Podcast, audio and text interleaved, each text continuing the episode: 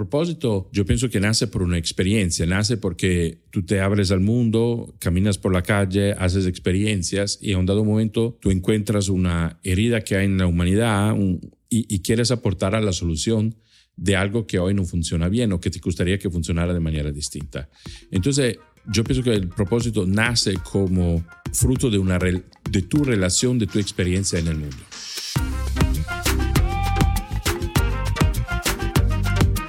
¿Qué es la que hay familia? Mi nombre es Jason Ramos y bienvenidos a Mentores en línea, el podcast donde me siento con personas que han hecho las cosas de manera diferente para obtener resultados diferentes y que así tú puedas conocer quiénes son tus mentores en línea.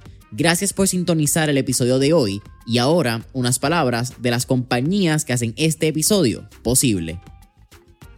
El episodio de hoy es traído a ustedes por la familia de Rompon Entregas. Rompon Entregas es la solución de entregas same day para negocios puertorriqueños que buscan fortalecer la experiencia de compra que le brindan a sus clientes día a día.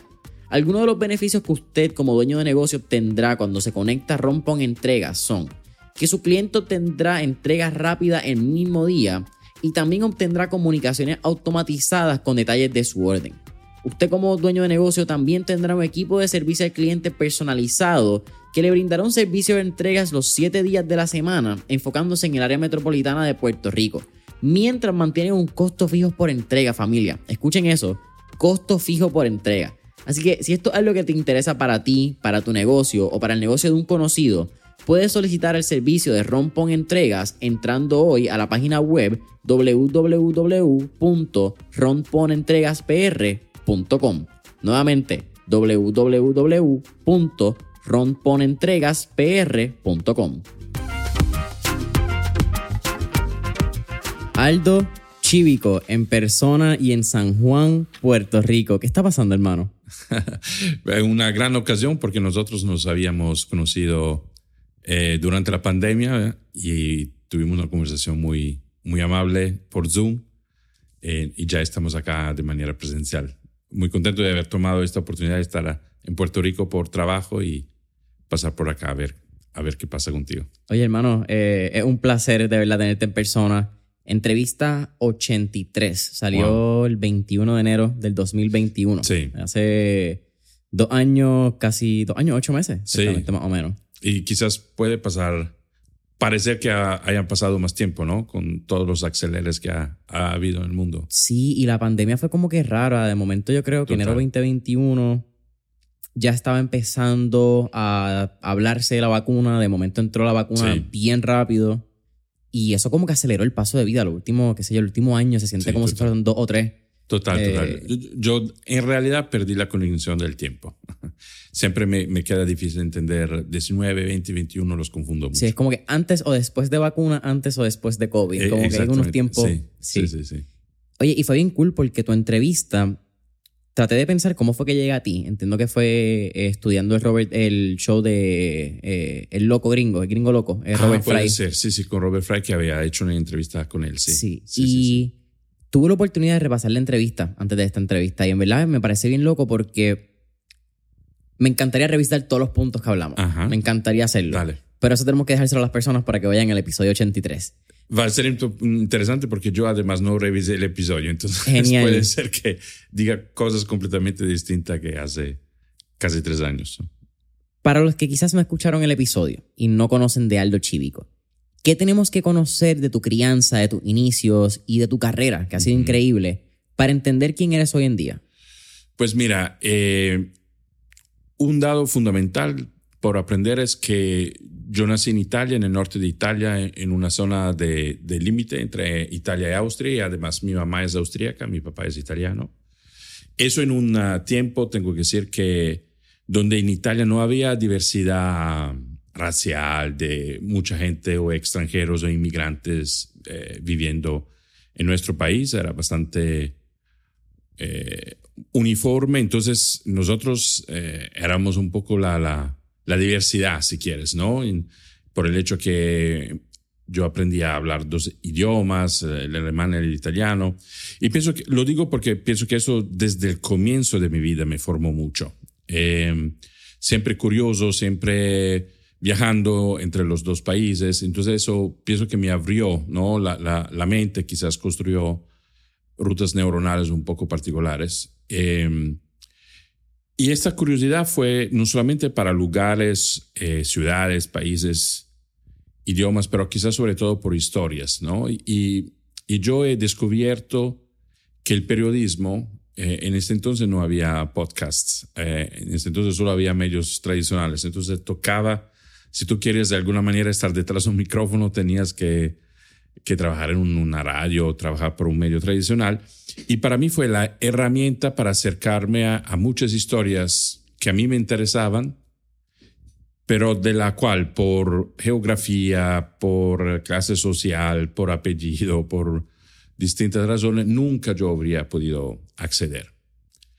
Eh, y, y, esto te diré que, que, fue como un primer método, una primera estrategia que yo utilicé cuando era joven, era utilizar el periodismo para entrevistar a las personas que de alguna manera a mí me interesaban. Y eran, era de todo. Podía ser un cantante, podían ser actores. Me, recuerdo una visita que hice en la casa de Federico Fellini, el famoso eh, director de, de, de, cine. Entrevisté su, su esposa, Giulietta Massina. Eh, pero también al final políticos que, que podían ser muy interesantes. En particular para mí fue interesante un personaje que se llama Leoluco Orlando, que fue el alcalde antimafia de Palermo, una cosa absoluta, un fenómeno absolutamente innovador, eh, disruptor, eh, porque en el imaginario colectivo Palermo, mafia y política iban de la mano, era como hablar de la misma cosa. Entonces, encontrarte con un alcalde que denunciaba muy abiertamente las relaciones entre mafia y política, eh, era algo completamente novedoso y segura, seguramente capturó mi, mi, mi, atención y mi interés. Y, y, de hecho logré finalmente entrevistarlo cuando hizo una conferencia en mi ciudad. Eh, y eso llevó a, a, preguntarle a él, a pedirle a él de poder uh, trabajar con él. Y, y, entonces a los 22 años me fue a vivir a Palermo y a trabajar como asesor de prensa y de comunicaciones con él eh, fue un aprendizaje muy, muy, muy amplio. Eso después llevó a otras aventuras, vivir en Alemania un tiempo trabajando como periodista y finalmente en Estados Unidos, en la Columbia University. Allá se abre para mí el mundo de la resolución de conflictos y de la antropología. Me, me meto mucho en este mundo.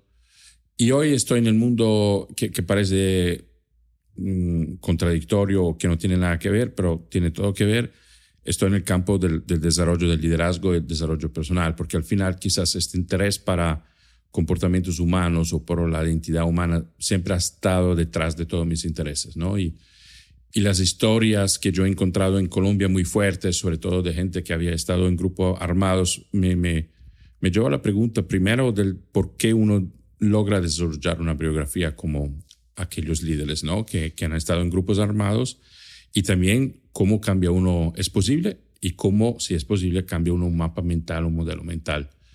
Eh, y eso fue, digamos, esta pregunta, esta curiosidad es la que me lleva hoy a hacer lo que hago, que es acompañar a líderes en un camino de, de desarrollo profesional, de liderazgo en el sentido managerial, pero también personal, ¿no? Eh, entonces, eso soy un poco yo. Si tú ves, no hay una, una línea continua uh, o lineal. Yo nunca he sido lineal en este, en este sentido. Ha, sido más uh, o acoger las oportunidades que la vida y las invitaciones que la vida me ha hecho o, o crearla porque me interesaban. Es bien interesante porque en el episodio 83, el enlace estará en esta descripción, hablamos sobre tu relación con el alcalde de Palermo, sí. hablamos sobre tu pase eh, a Nueva York, que estoy en Colombia, cuando solamente sabías decir I love you. Uh -huh. Eh, hablamos después de tu pase a Colombia, cuando tampoco sabes español, donde Total. decidiste hacer tus estudios postgraduados, ¿verdad? Tu, creo que fue tu tesis, eh, tu fue PhD. mi doctorado en antropología, sí. En Colombia tuviste también que ver con, eh, o fuiste eh, mediador, creo que fue con la guerrilla o con los paramilitares. Sí, durante un tentativo de, de diálogo para un cese al fuego entre el gobierno de Colombia, en este entonces con el presidente Uribe, y la guerrilla del ELN, que es la guerrilla que, que aún no ha firmado un acuerdo, sí. Y entiendo que el actual presidente de Colombia fue líder de, de una guerrilla. Sí. ¿ELN? ¿o fue No, otra? no, él fue una- un miembro del M19, M19. que fue una correcto. guerrilla eh, que en su evolución fue más una guerrilla urbana.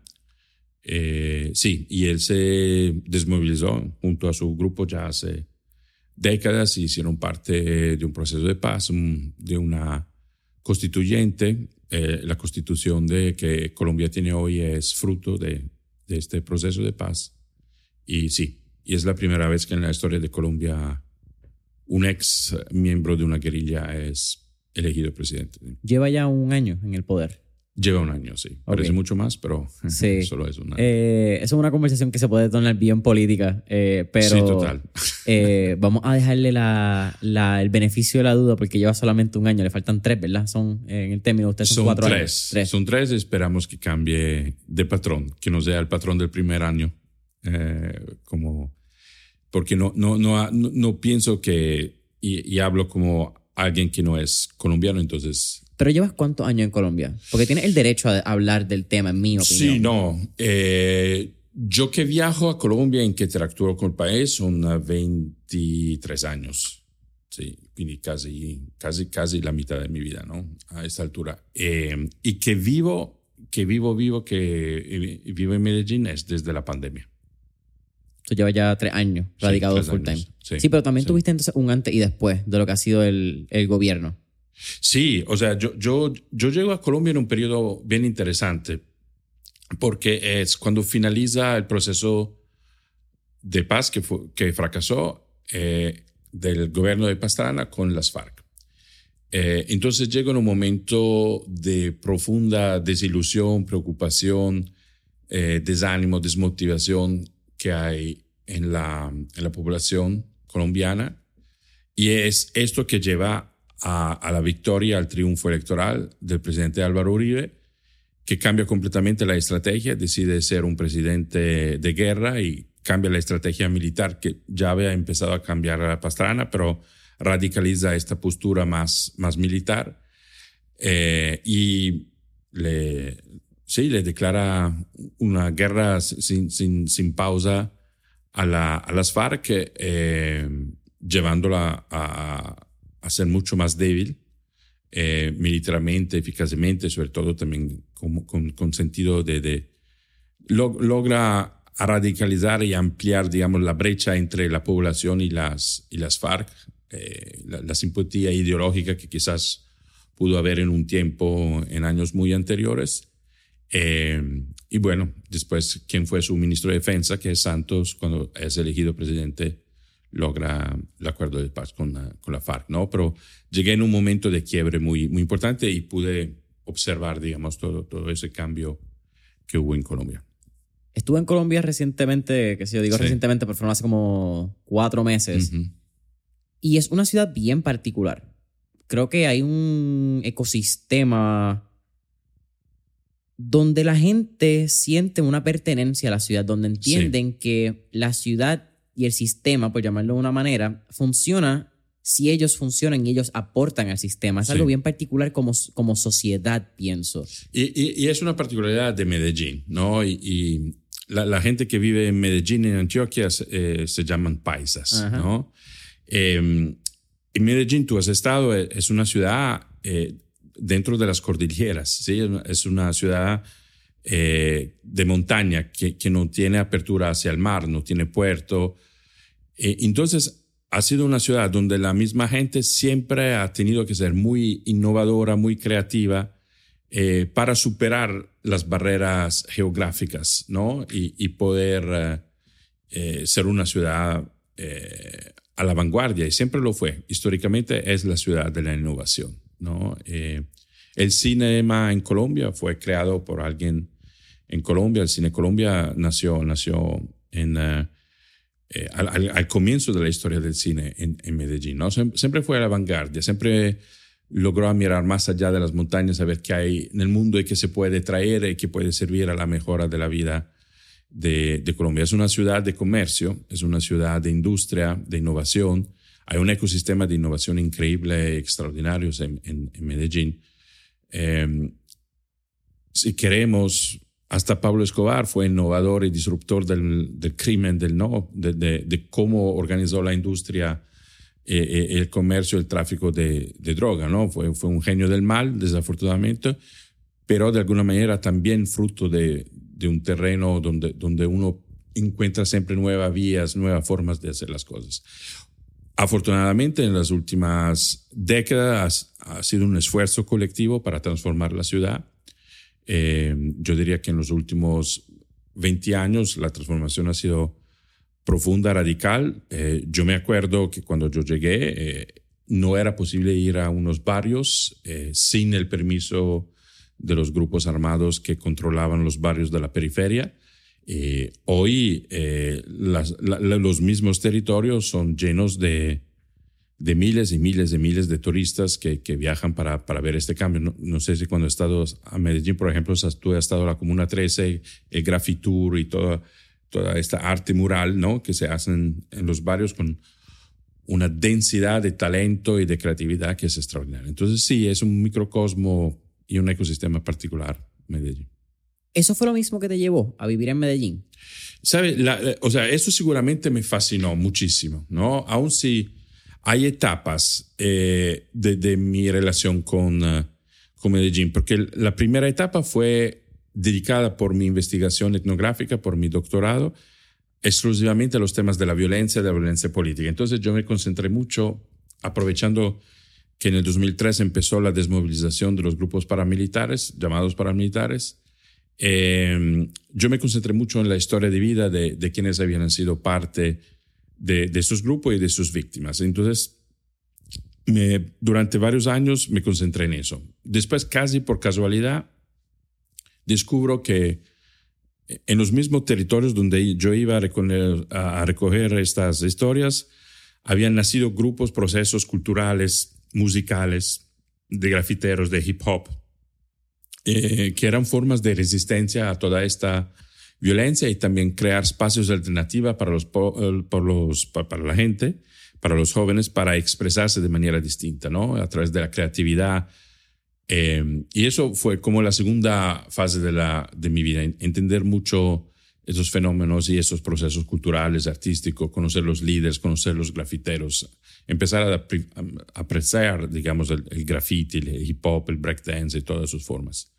Y, en los, eh, y, y, la última parte, que es un poco la fase de, que tengo ahora, es haber descubierto esta, esta capacidad de innovación de Medellín y de tener un ecosistema de innovación súper desarrollado. ¿no? Hay, hay empresas de, eh, eh, de innovación, de biotecnología, por ejemplo, que son absolutamente a la vanguardia y que hacen cosas que que son absolutamente únicas en la región y compiten con las empresas de la innovación a nivel mundial, ¿no? Entonces, estoy descubriendo esta, esta, esta faceta de, de Medellín.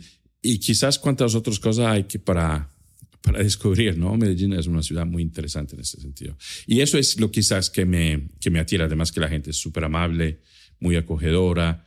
Eh, y siempre me he sentido bien en este sentido. Ya tengo una buena comunidad de amigos, entonces estoy bien allá. El país es muy cálido. Mm. Eh, eh, aunque no tiene una costa o no tiene acceso al mar, sí. tiene unos sentidos bien caribeños. Como sí. que siento que es una de las cosas como que nos une porque culturalmente hay este apego de ven, comer nuestra casa, comiste, abrazos. Sí. Es bien... Eh, en inglés sería como que home welcoming, bien homey. Total.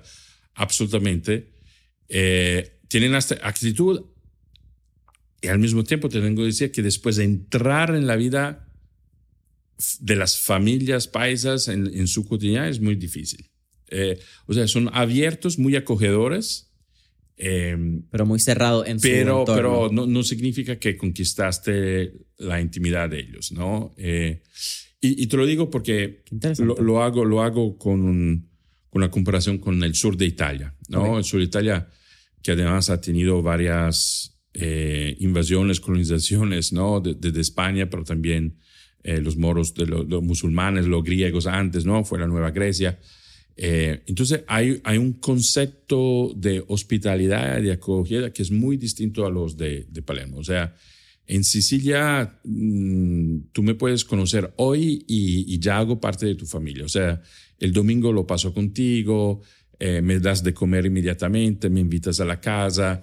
Em, en Medellín no, ¿no? Yo, yo puedo contar, son 20, que dije, 23 años que viajo, yo puedo contar en, un de, en, los dedos de una mano los amigos, amigos que me han invitado a la famosa finca que, que los paisas tienen, es la casa de, de, campo, para pasar el domingo con ellos, ¿no? Son, son muy pocos, muy pocos, no, no, se pasan de cinco. Eh, y entonces, en este sentido es difícil, ¿no? Es difícil entrar. la verdad, no es que yo quiera, o sea, no es que me hace falta. Sino que estamos aquí pidiéndolo. Lo estoy solo diciendo como, como una característica, ¿no? Entonces, son cercanos, pero al mismo tiempo no. Hay una cierta distancia. Sino que interesante. Eh, algo que yo me, me percaté es un lado de servicio.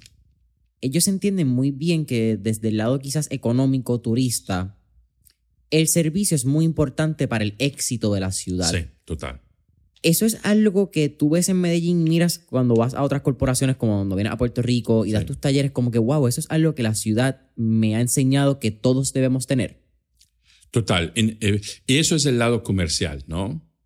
Eh, esa, ser muy serviciable, ser muy acogedor, eh, asegurarte que la, que la pases bien. quieren que te lleves una buena pregunta, una, una buena impresión de la ciudad, ¿no? la la pregunta que siempre me hacen mis amigos es, cuando, no sé, por ejemplo, vino mi sobrino el año pasado, me visitó un mes, eh, todo el mundo quería saber eh, cómo le pareció Medellín, le gustó Medellín, y, es importante para ellos que, que, que, que, se lleven una buena impresión, ¿no? Y, quizás también, por un lado, el orgullo, ¿no? Eh, y por el otro lado, quizás, de alguna manera, la estigmatización histórica, ¿no? Que, injustamente Medellín mereció por, por, por un personaje como Escobar y después la mitización de él a través también de la industria del cine, eh, lleva este deseo, ¿no? Que, que, que, el turista se salga de Medellín, se vuelva el embajador de otro tipo de imagen, ¿no?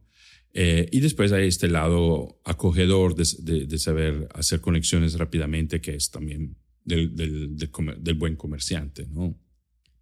Hablamos de tu trayectoria eso, esto lo hablamos más a profundidad del episodio 83 y voy a seguir recalcando porque es que fue un episodio de una hora y media. Tratar de hablar todo lo que hablamos en una hora y media más lo que nuevo que hay que hablar es, medio complicado, pero fuiste de periodismo. Luego de periodismo estuviste en Colombia, creas un doctorado en, o haces un doctorado en antropología. Sí. Antropología sociocultural era la especialidad.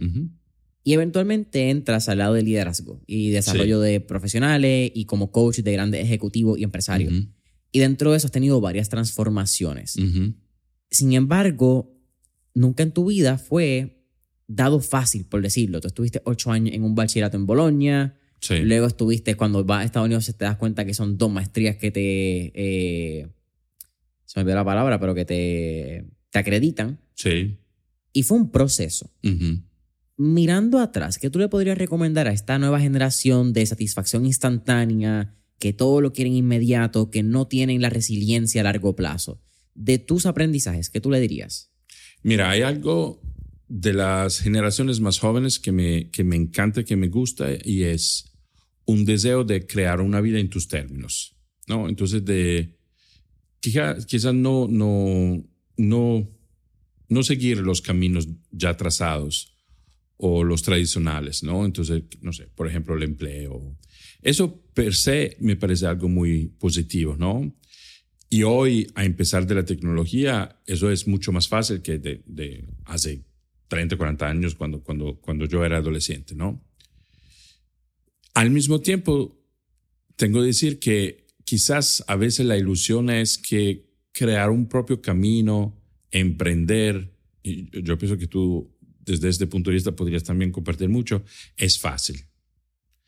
Y la verdad no, o sea, no importa el camino que tú escoges. Si quieres una carrera tradicional dentro de una empresa o, o, quieres estudiar algo como, no sé, algo más, que requiere más, compromiso, como puede ser medicina, ingeniería, o tú te creas tu emprendimiento, no importa el camino, el éxito requiere mucho sudor. El éxito requiere mucha, lo hablamos antes, consistencia, disciplina, eh, requiere volver a empezar todas las veces que es necesario, entonces aguante, resiliencia. Eh, es difícil, nunca, nunca nada llega fácil, ¿no? Y, a veces quizá el medio de Internet, eh, la tecnología nos puede, nos puede dar la ilusión que sea fácil. yo he conocido muchísimos creadores de contenido, en, sobre todo en Colombia, y yo he visto con mis ojos los que han llegado al éxito, trabajan todos los días, son 10 horas, eh, sábado y domingo incluido. Sí, es, es una vida como la vida de cualquier artista. Yo he tenido la, la, fortuna de conocer varios artistas de, de gran éxito y, lo que yo siempre veo es una dedicación total a su arte, es una, eh, es una vida dedicada a, a una, al ejercer una profesión, al ejercer un arte. Entonces, nada es fácil, ¿no? Eh, y pienso que a veces al joven le, le, hace como falta esta, e, esta, mm, esta realización, pero lo va a realizar porque la vida es así al final, ¿no? Eh, que si tú quieres de verdad conquistar algo, eso requiere tiempo. el crecimiento al final es orgánico. Después llega el momento quizás del crecimiento exponencial, ¿no? Yo estaba hablando una vez con una creadora de contenido de, de México, eh, Regina Carot, y ella tenía esta pasión de crear videos, ella es muy artística, es muy creativa. Eh, ella los primeros 90 videos casi que nadie los vio, ¿sí? Y finalmente después de 90 empezó a ser reconocida. Pero los 90 fueron necesarios eh, y mantener la motivación y mantener el propósito eh, y mantener la pasión eh, y hacerlo porque te gusta hacerlo, no porque quieres volverte famoso, ¿no? Yo, yo pienso que hay, quizás es otra cosa que a, eh, veces en, en, los jóvenes no, no, siempre está claro, ¿no? ¿Por qué quieres hacer algo? ¿No? ¿Cuál es tu motivación más profunda?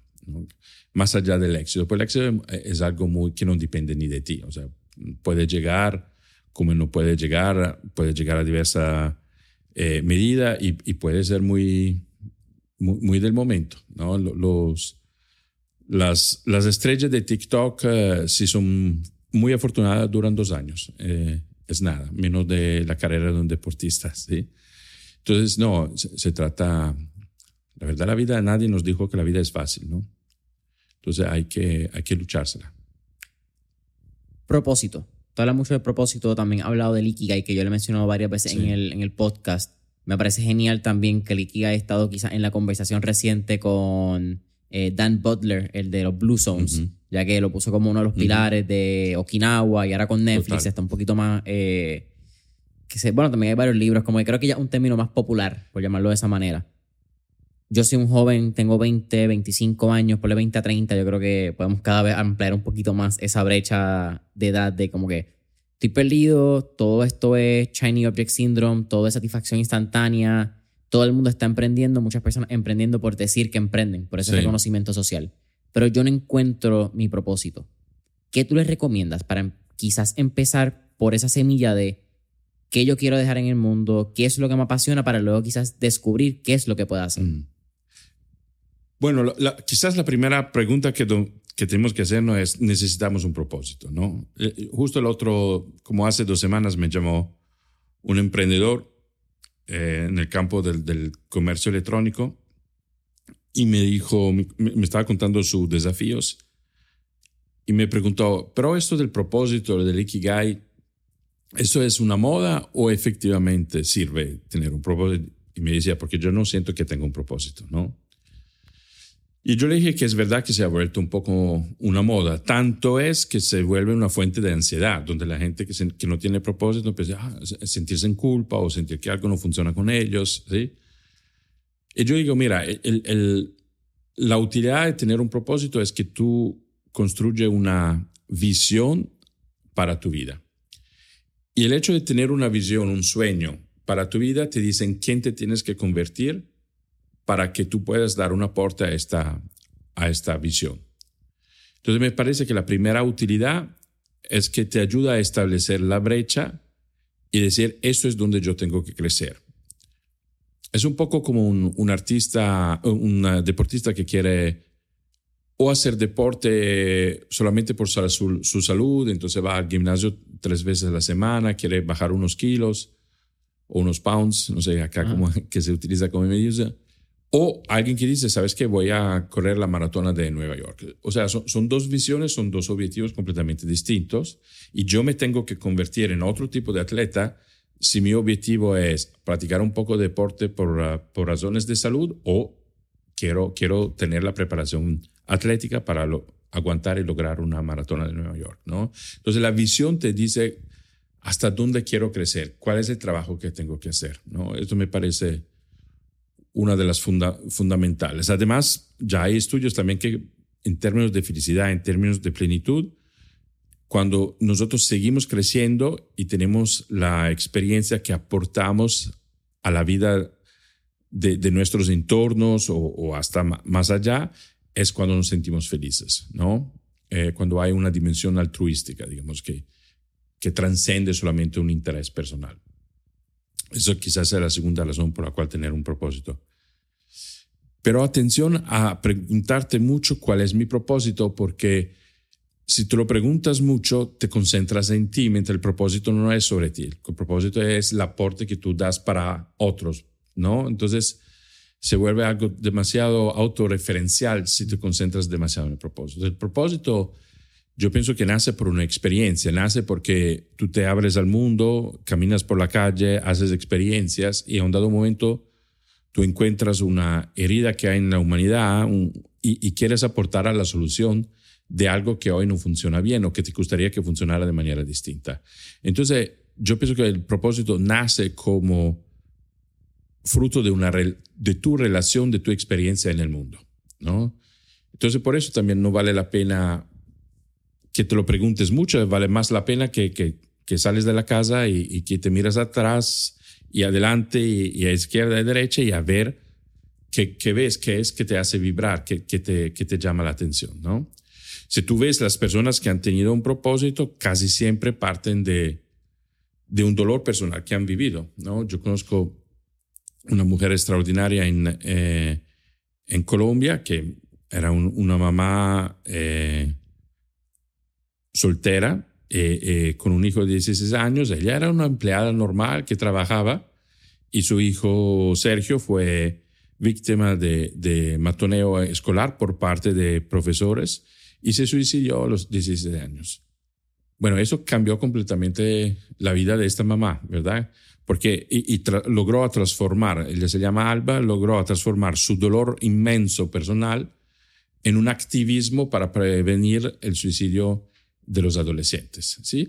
Es un propósito que ella nunca hubiera escogido si no hubiera sido por, por la tragedia que ella tuvo que vivir como mamá. ¿no? Entonces el, propósito no nace necesariamente de una tragedia, pero sí tiene que ver de alguna manera con, uh, con un dolor que te llama y que tú quieres resolver. ¿no? Y yo siempre digo, en el caso extremo, si tú no lo encuentras, róbalo a alguien. O sea, ¿te gusta el propósito de vida de Elon Musk? Eh, imita el propósito de Elon Musk. Elon Musk quiere elevar la conciencia de la humanidad. Bueno, si te gusta eso, dedícate a eso, ¿no? Eh, Madre Teresa quería eh, resolver el tema de los mm, pobres más pobres.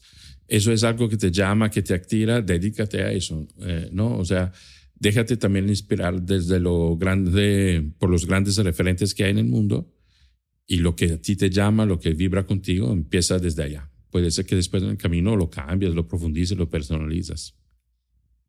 ¿En qué momento y cómo se da tu cambio de mediador de paz y todo este lado de la de conflictos y eh, mediador de conflictos, que es el término correcto, a ser coach de mentalidad de alto rendimiento?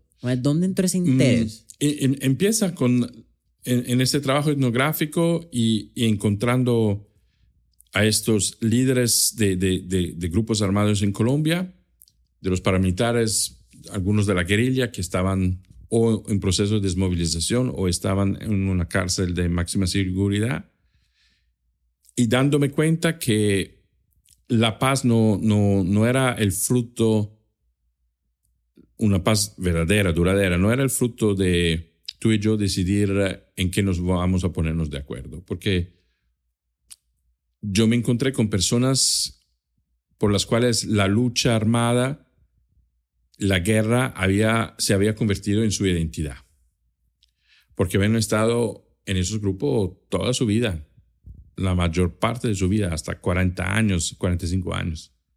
O estaba mucho más joven, pero lo habían empezado desde niños. Entonces, era eh, eh, ser, ser parte de un grupo armado era quien eran, no era solamente lo que hacían. Entonces, claro, cuando tú le quitas por un, como resultado de un proceso de paz, le quitas al arma, es como quitarle la identidad, ¿verdad? Entonces, allá yo empecé a, a, notar y, porque notaba también algunos la ansiedad, el miedo de este cambio, a darme cuenta que, que, eso tenía que ver con un cambio de, de, identidad. Eso significa también un cambio profundo de, tu de la estructura de, de, la mente, de tus modelos mentales, ¿no? Entonces, la intuición que tuvo en este momento fue, bueno, esta persona tiene que cambiar modelo mental si queremos que, que la paz sea, sea posible. Y, si tú lo piensas, es hasta lógico, ¿no? O sea, un cambio en una, en cualquier dimensión y dinámica humana, un cambio pasa cuando tú cambias tu mapa mental, porque ya percibes la persona, ti mismo, la dinámica, la situación de manera distinta. Todo, estructura social, sí, a quien te de momento a te admira ya no es esa persona de liderazgo. Absolutamente, ¿no? Entonces, entonces dije, pero eso es posible, eso se puede hacer. Claro, yo sabía de la psicoterapia, sabía que eso lo sé, pero, pero no, no, no me parecía como la, una ciencia necesariamente adecuada por el tipo de trabajo. Y, y eso me llevó a descubrir eh, eh, el campo del desarrollo personal. Entonces empecé a estudiar eh, varias técnicas de este, de este campo. Y si quieres, entonces, mis mi, mi primeros, entre comillas, experimentos o estudios a través de, de, la, de la de las lentes de desarrollo personal fue con, con personas que se estaban desmovilizando, ¿no? Eh, claro, después empecé a aplicarlo a mí mismo, a entenderme más a mí mismo, a entender más mi entorno ¿eh? y, todo eso me llevó a, hacer este trabajo de acompañamiento hoy que, que me fascina eh, mucho cada vez que tengo la oportunidad de, de hacerlo. Esto quizás puede ser una pregunta bien loca, pero lo que es relativo y no creo que sea tan diferente para ti dentro del marco de trabajo que has hecho por muchos años. Pero ¿qué elementos de liderazgo tuviste en estos líderes paramilitares y en estos líderes de la guerrilla, que quizás pues, pueden ser los genios del mal como tú llamaste, que las corporaciones y grandes líderes de hoy en día pueden adoptar? Pues mira, eh, primero, si hablamos de estos, de estos grandes líderes que, que quizás hasta fundado un grupo, han dedicado su vida, hay que decir que ellos están motivados por un propósito y, tienen un sueño, tienen una imagen de cómo les gustaría que fuera la sociedad. Eh, y, y, eso yo diría que caracteriza a cualquier líder, independientemente de la, de la herramienta y de la metodología que después utilizan. Eh, pero yo diría, pues si tú te vas también a los grandes líderes, desde Kennedy a, a, Luther King, a Gandhi, son personas que sueñan algo que todavía no existe y dedican la vida a realizar esta visión. ¿no? La otra cosa eh, que líderes de estos grupos tienen es una disciplina absolutamente eh, de hierro. ¿no? Eh, es gente muy militar, claramente.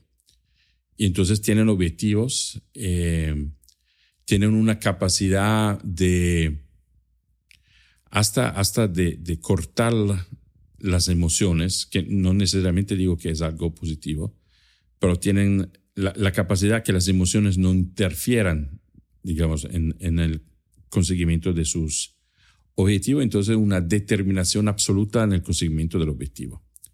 Entonces una entrega total a su visión, a sus objetivos, eh, a la gente que está bajo, bajo mando de, de ellos eh, esa es seguramente una de las calidades. Por eso también eso lo hace fácil cuando están abiertos, cuando, cuando tienen curiosidad, hace hasta fácil hablar con ellos, ¿sí? Porque están organizados, tienen una, cierta estructura y disciplina mental, por ejemplo, ¿no? Es muy distinto a alguien que hace parte de un grupo insurgente o paramilitar que tiene una formación militar de un joven o adolescente que puede estar en una gang, por ejemplo. Es eh, muy distinta la formación que tienen, ¿no? Eh, entonces sí, tienen, tienen muchas cosas que se, ellos después descubren que toda esa calidad que tienen no tienen que votarlas, sino que la pueden transferir. En la vida civil el, el camino es mucho más fácil. Pero al mismo tiempo entendemos que si tú has estado comandante de un grupo de dos, trescientos hombres y la desmovilización te lleva a servir café en Starbucks, eh, y no porque servir café en Starbucks tenga algo de, de, malo absolutamente, pero claramente se vuelve algo muy, muy difícil. Claro, simplemente por dónde estás en la estructura sí, jerárquica. Y por tu experiencia de, de, vida, por la responsabilidad, por el tipo de, de, de poder y, de significado que tú sientes que has tenido. Entonces, pienso que esa es la parte más delicada de, la, de una desmovilización, de un, de un proyecto de vida al otro, es que el nuevo proyecto de vida tenga algo de atractivo y que pueda sustituir la experiencia desde la cual está llegando. ¿no?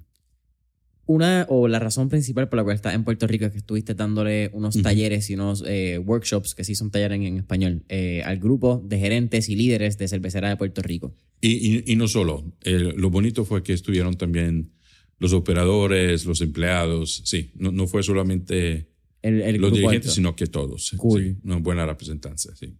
¿Cómo has visto, y fíjate, trayendo algo que nosotros hablamos en el episodio 83, eran las historias. Tú contaste tu historia con Cosmo, contaste tu historia, pues como mencionamos ya, con el líder de los paramilitares, el líder de las guerrillas. Y tú encontraste desde muy joven que las historias no eran blancas y negras como la prensa normalmente decía las personas, porque siempre hay una historia, esto hablamos del history, pues si tú ganaste la batalla o whatever sea, pues tú cuentas tu lado de la historia de la conquista, no el lado quizás de la historia de la víctima que fue algo que tú hiciste muy bien cuando fuiste a Colombia a buscar, ¿verdad? Ya en tu trabajo de tesis del doctorado.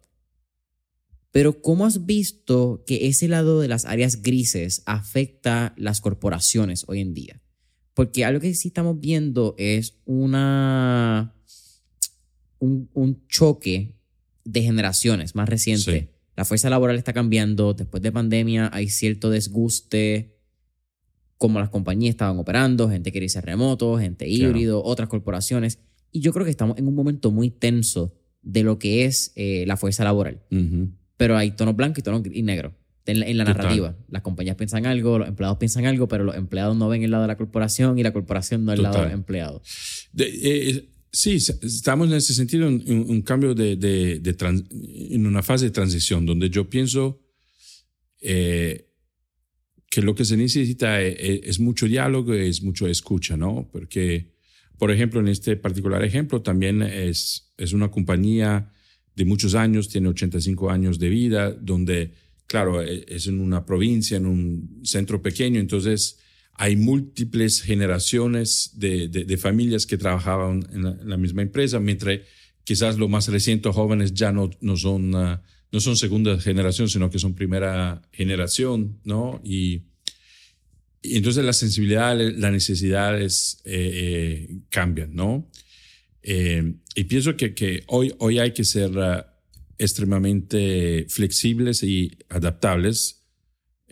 claramente una empresa tiene sus objetivos y al final el objetivo no es ni producir, al final eh, el objetivo de una empresa es tener clientes y hacer feliz tus clientes, porque sin clientes no hay ni producción, no hay metas, no hay recursos humanos, no hay bienestar, no hay nada, ¿verdad? Eh, a, veces pensamos que los objetivos de una empresa es la maximización del profito. La maximización del profito es un resultado. La realidad es que tu objetivo no debería ser la maximización del profito. Tu objetivo debería ser hacer felices tu, tus clientes, ¿no? Porque si no hay clientes felices, no hay negocio. Entonces no hay profito, entonces no hay trabajadores, no, no hay nada, ¿sí? Eh, entonces yo, yo, yo, pienso que una empresa hoy tiene que escoger muy bien los valores y, y, pensar quién son los referentes de estos valores, ¿no? Eh, quizás en el pasado la propiedad era, era la, el alfa y el omega de una empresa, ¿no? Y, hoy eso pienso que hoy cambia. Y que, que la atención sea, se tiene, si, si, aún eso no ha pasado, la atención se tiene que pasar al consumidor. Y el consumidor también hoy está cambiando. El consumidor hoy pide de consumir un producto que sea sostenible, que sea respetuoso del medio ambiente, que sea respetuoso de las condiciones de trabajo. Y, eso yo pienso que está teniendo un impacto en, general, si uno lo ve en el mundo, en cómo están manejadas las empresas, ¿no? Em, eso, eso yo pienso que es un, un, cambio muy, muy importante que está, que está pasando, ¿no? Em, y después hay la tecnología que va, que va a crear eh, una disrupción muy grande hoy en el mundo de las empresas. Yo les decía muy sinceramente a, a los que participaron en mis talleres en esos días, que son de, las, de una cervecera, que en 10 años probablemente la mayoría, porque me mostraron eh, increíble la tecnología y, el arte que está detrás de... Eh, yo era ignorante de, cuánto, de cuántas cosas se necesitan para crear una cerveza de excelencia. Pero yo decía, yo me imagino que en 10 años eh, van a estar muchos robots acá, ¿no?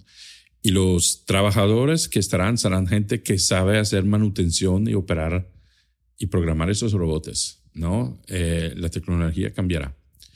Eh, entonces, hoy pienso que, y volvemos al propósito, ¿no? hoy tú empiezas un curso de ingeniería en, en el primer trimestre. Oye, en cuatro años, cuando tú, después de ocho semestres o cuántos son, que tú sales de, un programa de ingeniería, el mundo cambió. Y lo que tú aprendiste en el primer semestre ya es, ya es prehistoria, ya es arqueológico. Entonces va a ser imposible desde ese punto de vista estar al tanto o terminar de estudiar después de ocho semestres. Entonces tenemos que adaptarnos continuamente desde el punto de vista profesional. Pero entonces una carrera puede ser que no, ni tiene sentido en unos años, porque tú empiezas una carrera pensando que, que es lineal eh, y tu profesión puede ser que en 10 años eh, no, va a estar. Probablemente ni tú vas a estar acá en 10 años porque va a estar acá tu, tu avatar. Eh, y la artificiencia, la inteligencia artificial va a, a crear las preguntas y, y yo no estaré acá, estará acá mi oleograma porque yo estaré quién sabe dónde, ¿sí? Entonces, ya eran los avatares, yo, yo me estaba, para entender la inteligencia artificial, me estaba haciendo videos en estos días donde hablo chino, donde hablo árabe y es con mi voz, ¿sí?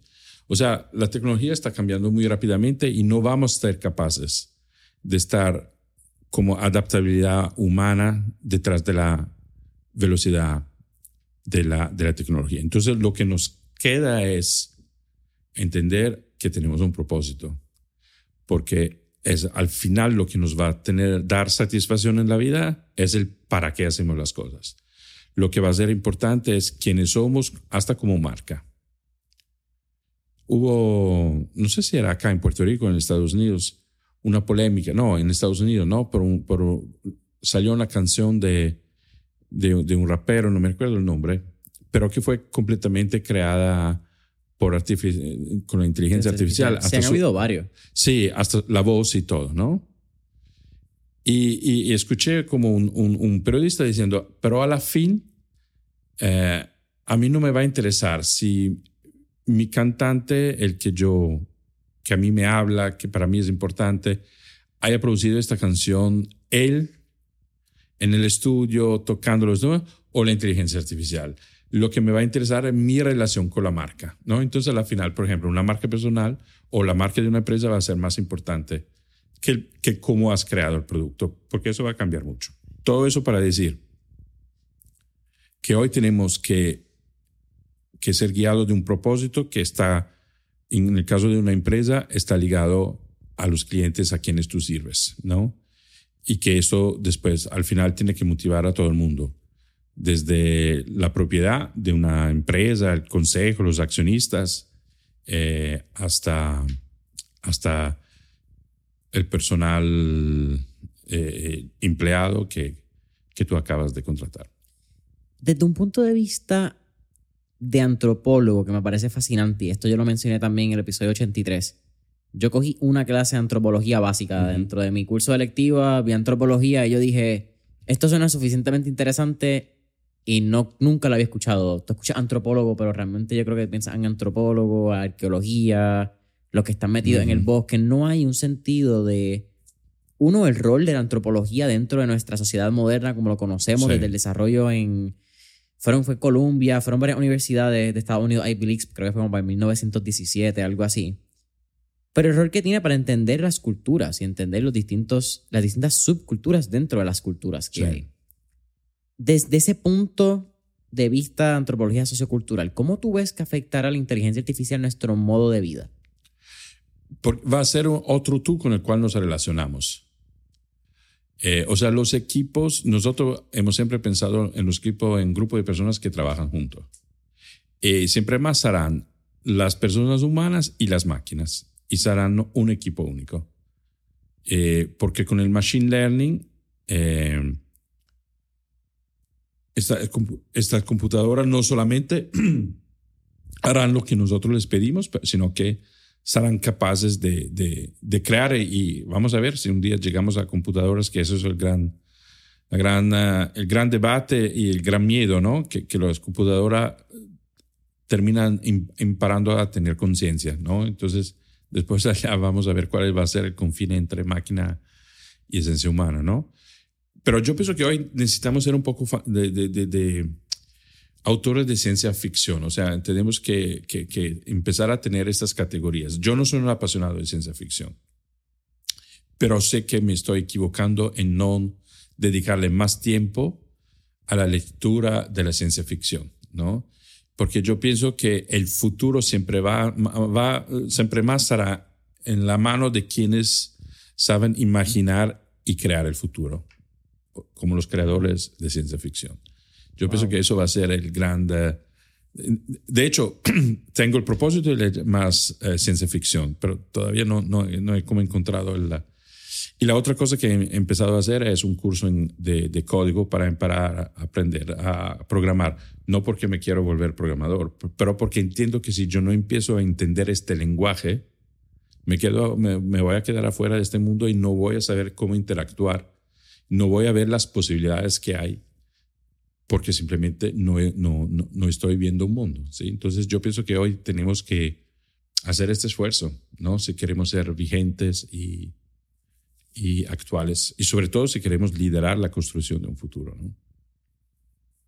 Tú has mencionado que eres un académico atípico, eres no eres un académico de carrera. Sí, eres un académico porque la vida te dio la oportunidad de ser un académico y, Suerte, ¿verdad? Voy a decir que la suerte es oportunidad con preparación, como dice Seneca.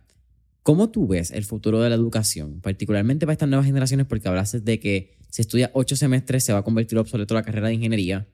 Creo que lo vemos cuán obsoleta es la carrera de mercadeo hoy en día en muchas universidades. Super, absolutamente. Pero tú tienes un PhD, tú tienes un doctorado, tú eres una persona que puede hablar desde el lado más profundo de la academia. Y pues, fuiste profesor también. Sí, sí. Y, y, de hecho, mira, una de mis grandes frustraciones cuando yo eh, era profesor de antropología en un college en, Newark, en Rutgers. Entonces daba clase, si quieres, a, nuevas generaciones de estudiantes que llegaban al campus. Mi grande frustración es que yo tenía, claramente yo tenía unos programas que, que venían determinados de, de, del Estado, de la universidad, y, y yo sentía que le estaba enseñando en parte, no todo, pero en parte cosas que, eh, o sobre todo no le estaba enseñando, cosas que hubieran sido útiles para, para el mundo en el cual estos jóvenes se estaban formando. Entonces, que, que, que, eso era un fraude. Ah, yo había días, de, yo, yo defraudando a esos días. Por ejemplo, imagínate que en los cursos, no, no hay, no soy ahora, te estoy hablando de desde hace, hace 2016, 2017 no había libros de mm, antropología sociocultural, la clase introductoria, que nombraba las redes sociales. Entonces, ¿cómo haces hoy hacer antropología, enseñar la antropología a un joven sin hablar del efecto de la tecnología, de las redes sociales en la formación de identidad, en la formación de la cultura? y todavía nos quedábamos en el, en el kinship de la de, la, de, la, de las tribus, sí, que son, que, que son conceptos interesantes, importantes, hasta interesantes, que puedes transportar también después en otros ámbitos.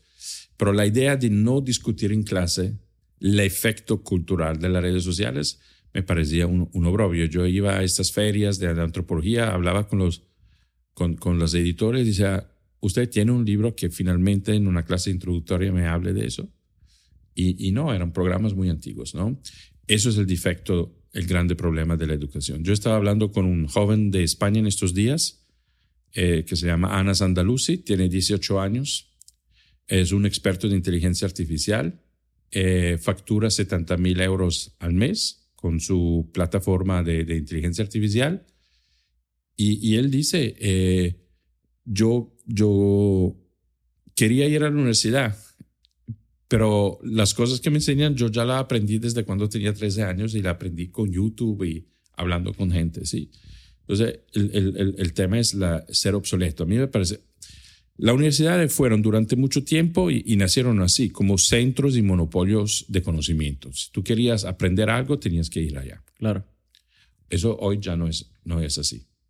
Eso se ha democratizado, ¿no? Se, eh, entonces, hoy la idea que tú suspendes, entre comillas, tu vida, que no trabajas, que no, que no interactúas con el mundo real, para encerrarte cuatro años en un campus para aprender algo, es, es un tiempo hoy extremadamente largo y amplio.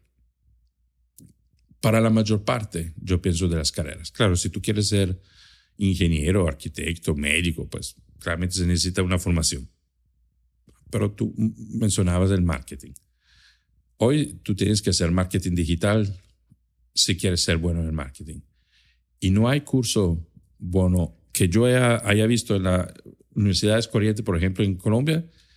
Son programas muy antiguos como concepto, como filosofía, porque el marketing digital cambia cada cuatro o cinco meses. ¿sí? Entonces yo pienso que vamos a llegar a cursos mucho más cortos, eh, vamos a llegar a, especializaciones y quizás a una posibilidad como, como el Lego, ¿no? Que tú, que tú construyes, te lo compones como tú quieres, por lo que te sirve. Y, podrás ser tú más el creador de tu propio camino, de tu propia formación, eh, agregando mano a mano lo que tú necesitas. ¿Crees que hay un valor adicional que tiene la universidad que no es solamente el grado académico?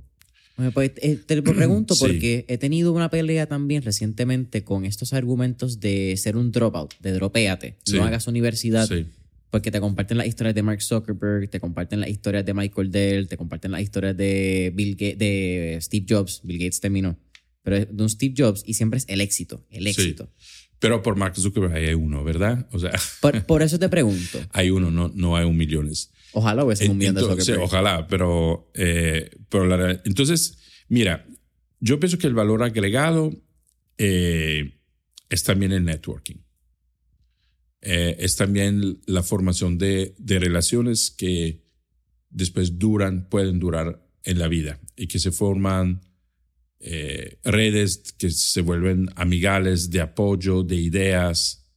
Eh, yo conozco amigos en Colombia que se fueron de Colombia, se fueron a Stanford a estudiar eh, administración de empresas, hicieron business master y allá conocieron amigos y hoy están juntos como socios en una empresa súper exitosa y multilatina, ¿sí? pero eso nació en un campus universitario, ¿no? Entonces, e, e, esta conexión, yo pienso, eh, y estas amistades que se pueden firmar, yo, pienso que es un valor agregado eh, de, las, de, las, de las universidades. La otra parte, yo siempre lo decía a mi estudiante, claramente depende del campus y, y, de, y de, la, de las universidades en sí mismas, pero a veces hay, o muchas veces, ojalá, pero de todas maneras, siempre hay algunos profesores que son muy buenos, ¿sí? Y, y poder acceder. y yo siempre le decía a mis estudiantes, detrás de un profesor no hay solamente un título, no hay solamente unos conocimientos, hay también una, una red de relaciones, de conocimientos, de accesos, ¿no? Eh, aprovecha de estos profesores para que abran puertas, para que te hablen de, de, de, su mundo, sobre todo si tú estás en sintonía con, con la materia, ¿no? Con, con la especialidad de este, de este profesor. Entonces, Puede ser, muchas veces, eh, si sobre todo tú vienes de quizás de un, de un background socioeconómico que no te ha expuesto a grandes redes eh, de, relaciones, la universidad puede ser un momento muy importante para, para crecer, ¿no? Y, socialmente y, y, hacer, integrándolo en tu proyecto de, eh, de vida. Pero al final, lo importante es empezar a preguntarse qué quiero hacer. Y, y, si tú sabes qué quieres hacer, saber cuál es el camino que yo necesito para poder hacer de manera excelente lo que quiero hacer. El, ejemplo del, del, joven que te decía, él llegó ya a un grado de conocimiento porque empezó a los 13 años, donde él siente que en, yendo a ingeniería de sistema le enseñarían cosas que él ya conoce. De hecho, hasta está creando un programa universitario porque ya tiene los conocimientos. Entonces, para él quizás no es el camino porque ya esos conocimientos los tiene y ya tiene un, un emprendimiento que factura 70 mil euros al mes. Entonces, efectivamente, el título universitario por el título universitario quizás no es lo que él necesita. Eh, él entenderá que otras cosas puede estudiar y quizás lo hace más a través del networking, a través de mentores, eh, pero no todos son como Ana Sandalusi, ¿no? Eh, o como Mark Zuckerberg. Entonces, eh, a veces yo, yo, yo pienso, sobre todo si no sabes todavía qué quieres hacer. Y la universidad puede ser un lugar donde recibes conocimientos, donde quizás te empiezas a entender qué quieres hacer. Y si después no, pues se vale salirse si, si la universidad no te da lo que tú necesitas o cambiar carrera. Pero eso del networking, yo pienso que también es muy importante. Aldo, ya casi terminando este episodio de Mentores en línea, mirando eh, un 2024 que está a la vuelta de la esquina, estamos ya último trimestre del 2023. ¿Cuáles tú crees que son dos o tres características que empresarios y líderes de corporaciones que estén escuchando este episodio van a poder aplicar para tener un 2024 efectivo con su equipo y con su empresa si no tiene un equipo, ¿verdad? Está construyéndolo. Yo diría, eh, si ya no tienen una gran visión, eh, una visión que parece imposible, imposible desde el punto de vista de, los conocimientos, de la experiencia de hoy, no, no imposible porque no se puede realizar, es tratar de asegurarse que, que tu empresa tenga lo que en Silicon Valley llaman un propósito masivo, transformador masivo. Porque eso va a guiar tus decisiones del, futuro de la empresa y va a ser el polo norte o la estela polar que guía la innovación que llega a todas las empresas, si quieren estar vigentes y si quieren existir en el 2025, 26 y 27. Em, hoy el conocimiento es fruto de esta visión. Mm, el conocimiento no dicta la visión, hoy, hoy ya es viceversa, ¿no? Hoy, la visión después te da las ideas para un conocimiento que necesitas para realizarla. Entonces pienso que una, las empresas tienen que, que, no tienen todavía un propósito transformador masivo, concentrarse en eso. Eh, lo segundo es eh, darse cuenta que la tecnología siempre más no está a servicio de nuestros modelos de negocios, que sino nuestros modelos de negocios serán siempre más a servicio de la tecnología y que la tecnología va a determinar nuestro modelo de negocio. Entonces, para eso hay que prepararse. Entonces, vuelvo a eh, leer ciencia ficción o empezar a estudiar código inteligencia artificial para entender los lenguajes de este mundo nuevo que se, que se nos viene. Tercero, esto, si quieres sobrevivir como empresa, tú tienes que fomentar la inteligencia colectiva. La inteligencia colectiva no es la inteligencia de tu grupo primario, no es la inteligencia eh, de la relación entre un ejecutivo y su mando medio. Eh, la inteligencia colectiva hoy conlleva la participación de todos los empleados, de todas las personas, inclusive las personas que trabajan quizás en la seguridad o, en el lobby de tu empresa, porque más están en la periferia, más están en contacto con el mundo con respecto a, un gerente, por ejemplo, con el mundo, con las necesidades, con las preguntas y quizás a veces tienen la mejor solución para resolver un problema. Entonces, hoy se necesita mucha más horizontalidad, que es la característica del digital. Digital no es vertical, digital es horizontal, ¿verdad? Es de conexiones, es de redes. Entonces, hoy se necesita una comunicación que es permanente, que es abierta, que no es solamente vertical, sino que es también horizontal. Y entonces hay que romper los hilos más que nunca. Eh, y la empresa tiene que ser una empresa y no puede ser una serie de islas felices o menos felices. Aldo, eh, es un placer y ha sido un honor tenerte aquí en San Juan, Puerto Rico. Eh, dile ahí a la, a la, cámara donde pueden conseguirte en las redes sociales, tu página web, si están interesados para talleres contigo, cómo las corporaciones te pueden contactar. Pues, primero, eh, ha sido una coincidencia muy feliz que finalmente nos vimos, nos hemos, hemos tratado de coincidir en varios puntos. Hemos estado ahí jugando al escondite. No, no, no, hemos logrado. Entonces, me, me, muy, muy bonito estar acá en tu, en tu casa, en tu oficina. Y no, para los que me quieren seguir, eh, y contactar por Instagram es quizás la red donde yo tengo más contenido, que es arroba acívico y también en LinkedIn, sobre todo si eh, están interesados más a un tema empresarial y me encuentran bajo mi nombre, apellido Aldo Cívico. Aldo. Que se pronuncia Chívico, si no me equivoco. Chívico, sí, ves que yo ya lo he... Sí, no, pero es que tienes que hacerlo para el latino. Si pones Chívico, SH... Me, me ponen H, sí. Sí, sí, sí. Bueno, Aldo, Seguimos por ahí, nos queda tarde aquí en San Juan, Puerto Rico, así que nuevamente agradecido por tu tiempo, agradecido por la visita, sé que está unas cuantas horas en la isla y nos vemos en la próxima. A la próxima, muchísimas gracias, chao.